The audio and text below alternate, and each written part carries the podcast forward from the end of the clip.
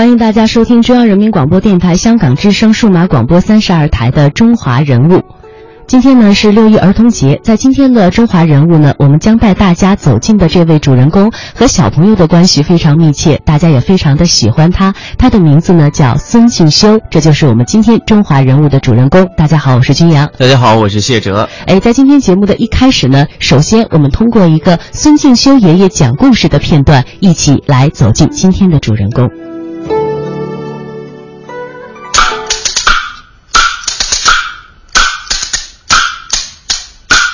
打竹板儿响连天，小朋友们，你听我言，今天不把别的讲，讲讲小珍和小兰。哎，有一天是星期天，姐儿俩去逛动物园，呵，动物园还真热闹，狮子吼，老虎叫。熊猫打滚，猴子跳，嚯！大象大，小兔小，鸟儿多的不得了，有鹦鹉，有八哥，还有黄毛画眉鸟，啊，孔雀的尾巴真叫好。啊，姐儿俩越看越爱看，是越瞧越爱瞧，哎呦！坏了，怎么啦？呃，姐儿俩瞧着瞧着，天气一变，乌黑的云在天上飘，雷声呼隆呼隆的响，风声呜呜呜的叫，眼看就要下大雨。你说这有多糟糕？小珍一看着了急。我们现在听到的就是当年孙敬修给小朋友讲故事的片段。孙敬修从二十多岁开始呢，就以一个普通小学教师的身份，开始探索儿童教育事业。他那通俗浅显、自然亲切、亲切，呃，生动形象、爱憎分明的语言，以鲜明的民族化、大众色彩，影响了一代又一代儿童。他那亲切、和蔼、感人的声音，伴着孩子们的成长，成为他们生活中不可缺少的、最可尊敬的良师益友。经他用声音塑造的那些栩栩如生的故事人物形象，永久地驻足在孩子们的心间，使他们懂得了什么是真善美和丑与恶。在千千万万的孩子们心目当中，孙敬修是永远不老的故事爷爷。孙敬修一生讲了上万个故事，他除了自己创作之外呢，还广泛的借鉴古今中外民间故事的优秀素材，按照儿童好奇的心理特点，他所写了大量趣味横生的故事，孩子们从这些故事当中得到了乐趣，也明白了如何做一个高尚正直的人。由孙敬孙敬修播讲的系列儿童故事《西游记》，就曾经深受几代孩子们的喜爱。也是在孙敬修播讲的儿童系列故事当中呢，最有代表性的系列故事之一，具有永久的欣赏价值和珍藏价值。在今天的节目当中呢，我们也会为大家播放其中的片段。孙敬修始终把对孩子们讲故事作为自己的事业，把它看作是一门艺术、一门科学。他讲的故事啊，是生动有趣、声情并茂，影响了几代青年人。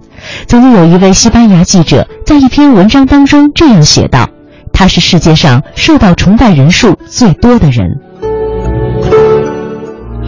人物穿越时空，人生启迪智慧，人文润泽心灵，人性彰显力量。香港之声，中华人物，为你细数那些被历史记住的名字。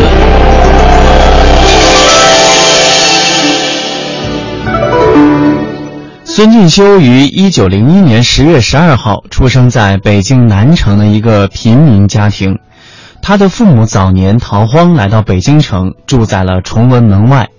虽然是家中的老六，但是孙敬修却也是长子。为什么呢？因为前面五个孩子都没能养活下来。父亲曾在非洲矿井当过华工，后来在家门口摆书摊儿说书讲故事。可惜生活仍然非常的窘困。在孙敬修幼年时就因为呃生病，孙敬修呃这个幼年的时候，父亲就因病撒手人寰。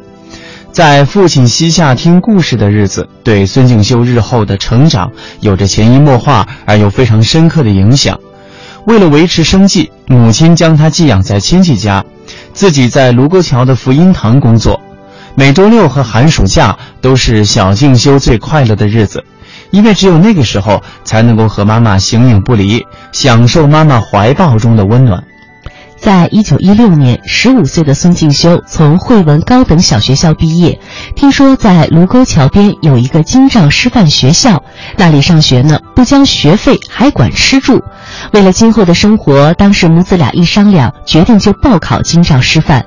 经过一番努力，孙敬修如愿考上了京兆师范学校。当看到榜上有自己的名字，这母子俩的高兴劲儿就甭提了。这一刻呢，也标志着孙敬修童年生活的结束，预示着他一生从事教育生涯的开端。在孙敬修的眼中，做小学教师虽然穷，但却是一个神圣的事业。在临近毕业之际，他写下了这样的一段话：“今既毕业，行将为人师，吾等切勿以财为念，而要以义务为心。”如是，我中华民国之儿童无失教之虑，而国有日强之期也。在一九二一年，孙敬修师范毕业之后呢，成为一名被人看不起，但是自己却非常快乐的穷小教。他先后在吊儿胡同小学、惠文高等小学任教，长达三十五年。他以绝不误人子弟为教学宗旨，兢兢业业，创新教学的方法，提倡寓教于乐，让孩子们快乐学习、快乐成长。不过，成为一名好老师也不是与生俱来的。在孙俊修教书生涯当中，有一次因为一个学生犯错，他打了这个学生。母亲知道之后就说：“你打学生，叫他妈妈知道该多心疼啊！不能够打学生，得想办法把他教会，要叫他喜欢学习。”妈妈打过你吗？这句话让孙敬修想起母亲是怎样教育自己的。是啊，我小时候也犯过错，可是妈妈从来没有打过我，从没有骂过我。就是跟我讲道理，给我讲故事，告诉我该做什么，不该做什么。从那以后呢，孙敬修再也没有打过学生，而是开始研究符合儿童心理特点的教学方法，用爱来赢得孩子们的爱，并且利用他们的好奇心来调动他们对学习的热爱，真正把功课记住。接下来我们将听到的这段音频呢，是《难忘的中国之声》对孙敬修老人的介绍。小朋友小朋友们好，孙老师好。小喇叭里播放的许多故事都有一个共同的讲述者——孙敬修。早在一九三零年，他就在电台给小朋友讲故事。解放后，小栏目《孙敬修爷爷讲故事》从小喇叭开播开始，一直持续到老人家去世前。小喇叭的编辑李小兵回忆说：“八十年代末，孙敬修已经无法到电台录音。”他就扛着设备去孙敬秋的家里录音，一直到去世前夕，老人念念不忘的还是孩子。我为电台出版社录音得了一些个报酬，现在共计有一万七千多元，我愿意拿出万元做基金，奖励善于讲故事的人。我祝愿祖国的儿童都能够健康成长成才，为祖国的富强、为世界的和平有所贡献。在孙敬修老人的一生当中呢，始终都是爱孩子和孩子打交道。十年树木，百年树人。在年轻的孙敬修当时的心里呀，作为老师不仅是传道授业解惑，更重要的就是要育人了。他常常会把学习的方法、人生的道理融入到课堂教学之中。有一次，孙敬修发现学生们因为看待一件事情的角度不同，从而得出了不同的结论，但是大家都固执己见，否定对方。针对这样的问题，他让学生们在教室两边各站一排，然后拿出一个皮球，让学生们说是什么颜色的。那这边的学生说是红色，那边的学生说是黄色。其实孙敬修在皮球上染了两种颜色。孩子们得知结果之后呢，恍然大悟，认识到即使在自己正确的情况下，与自己观点不同，不一定就是错误的。孙敬修的方法让孩子们慢慢树立起了换位思考的理念。为了让孩子们懂礼貌，培养好的品格，他还亲自编写了朗朗上口的好学生三字经，采用的是一问一答的方式，这样去引起孩子们的学习兴趣。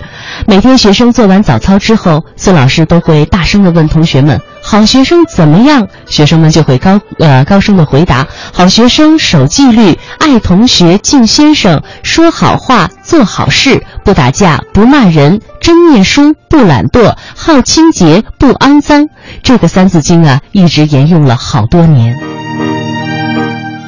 人物穿越时空，人生启迪智慧，人文润泽心灵，人性彰显力量。香港之声，中华人物，为你细数那些被历史记住的名字。接下来呢，我们也给大家来讲一讲孙敬修老人给学生们讲故事的一些呃小故事。惠文一小有住校生，有些孩子离家远，周末也不能回家。在一个星期六的晚上，孙敬修老师发现学生宿舍乱成一锅粥，有人哭，有人闹。那怎么样让孩子们的周末过得更快乐、更有意义呢？孙敬修想起了小时候妈妈讲故事。于是他掏出哨子一吹，喊道：“同学们都到礼堂去，我给你们讲故事。”孙敬修老师给学生们讲的是小时候从妈妈那里听来的一身鸡毛的故事，孩子们全部都被这个故事吸引住了。哎，讲完之后吧，孩子们嚷着说：“再讲一个。”孙敬修说：“你们答应我，不能再打架了。这样呢，以后每周六的晚上，我都给你们讲故事。”孩子们异口同声地说：“我们答应。”孙敬修说话算话，信守他对学生们的承诺。这一讲就讲了三十来年，一直到一九五七年离开惠文一小，调到北京市少年宫为止。接下来我们将听到的这个片段呢，就是孙敬修爷爷讲的非常经典的猪八戒吃西瓜。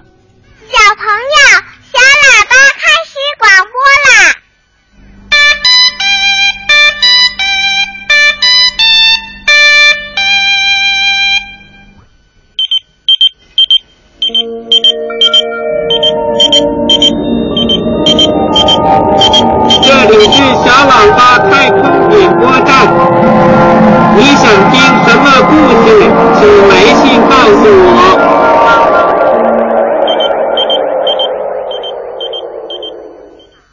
小朋友你好，我是徐文艳老师。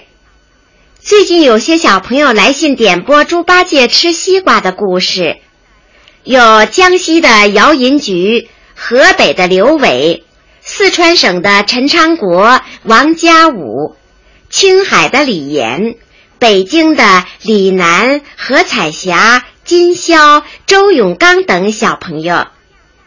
好，下面就播送孙敬修爷爷生前讲的猪八戒吃西瓜的故事。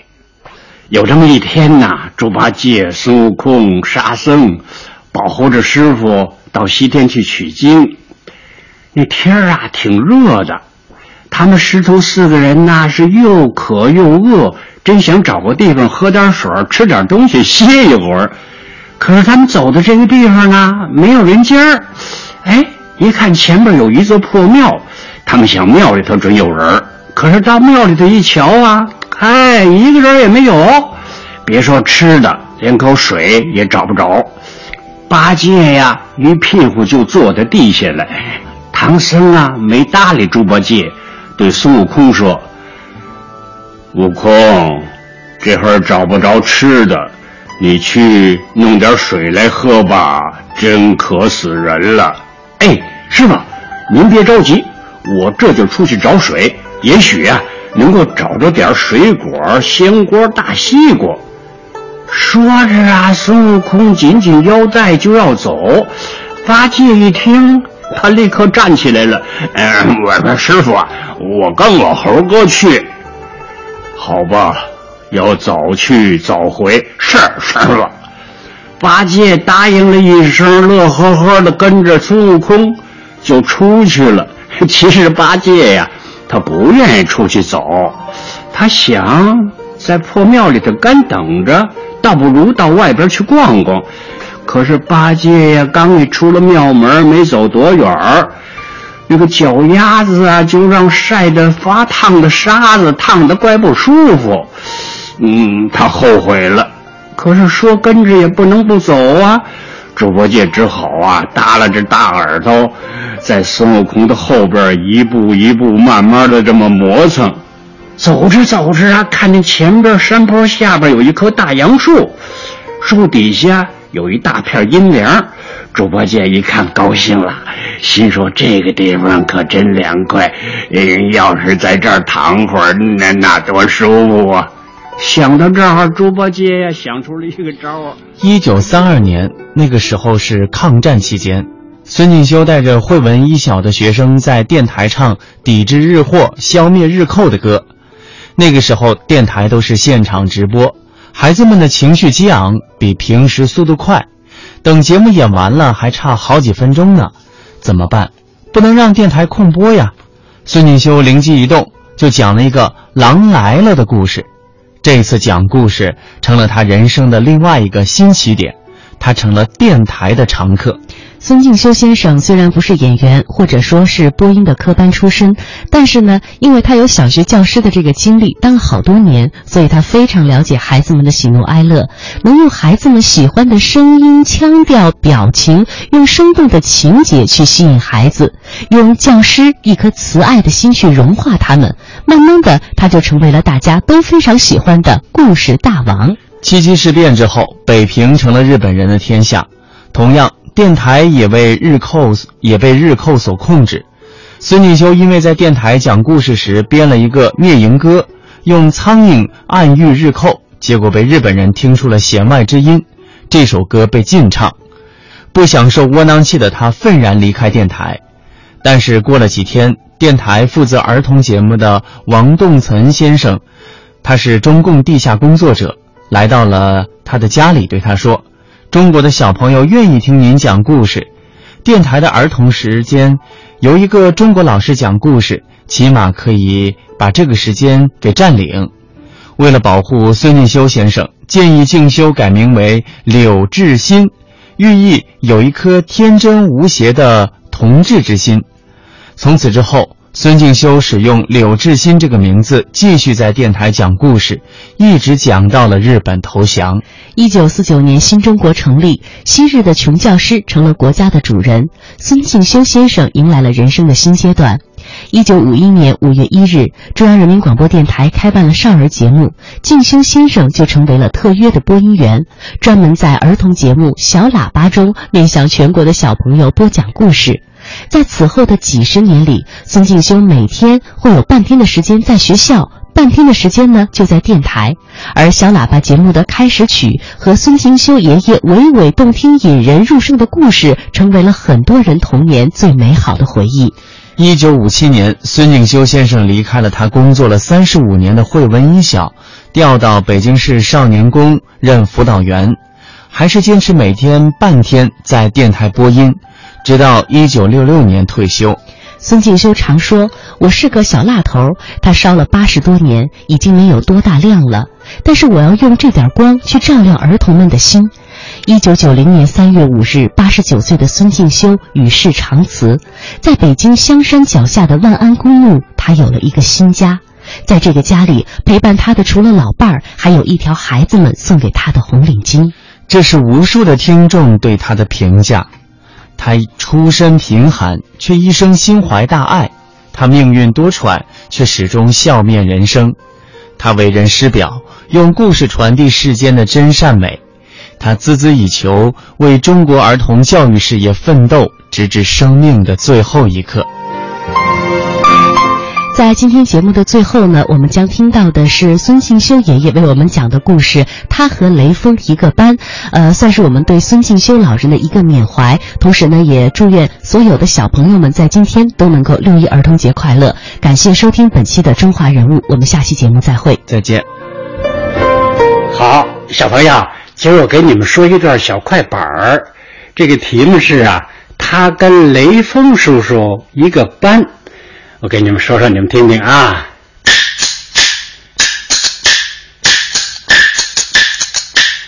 妈妈下了班来接小干干，走到半路上，忽然天气变，啊咕噜噜，嘎啦，嚯，又打雷来又打闪，滴答滴答滴答，雨点下的欢。妈妈抱小安，赶忙往家赶，出了小胡同，走到马路边。正要过马路，后边有人喊：“同志，等一等！”哟，谁呀？妈妈回头看，是位解放军，雨衣身上穿。叔叔赶过来，跑得气直喘。你们，你们没雨衣，配上我这件。叔叔脱雨衣，妈妈赶紧拦：“同志，这不行啊，哪能这么办？”叔叔笑了笑，抱过了小安安。雨衣蒙得严，小安身上暖。妈妈前边走，叔叔紧紧跟。啊，走啊走，走啊走，一会儿到家了。啊，妈妈说：“同志，快进屋。”快把衣服烤一烤，让它干一干。叔叔摇摇头，不，不用添麻烦，我还有事情。小朋友再见。小安说：“谢谢好叔叔，好叔叔再见。”叔叔走出了门，妈妈才想起哟，忘了试一件。妈妈赶紧追出了门。同志，同志，您把名字留下呀！您姓什么？叫什么呀？嗨，叔叔早就走远了。这位叔叔可是谁呢？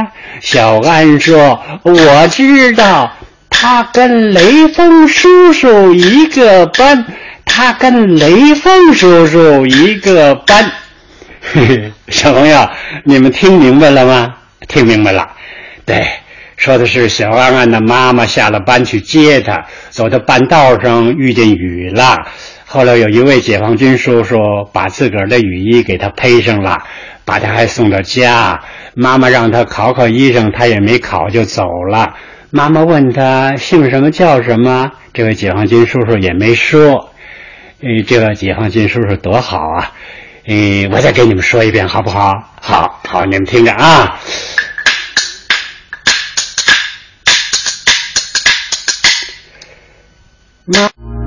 人物穿越时空，人生启迪智慧，人文润泽心灵，人性彰显力量。香港之声，中华人物，为你细数那些被历史记住的名字。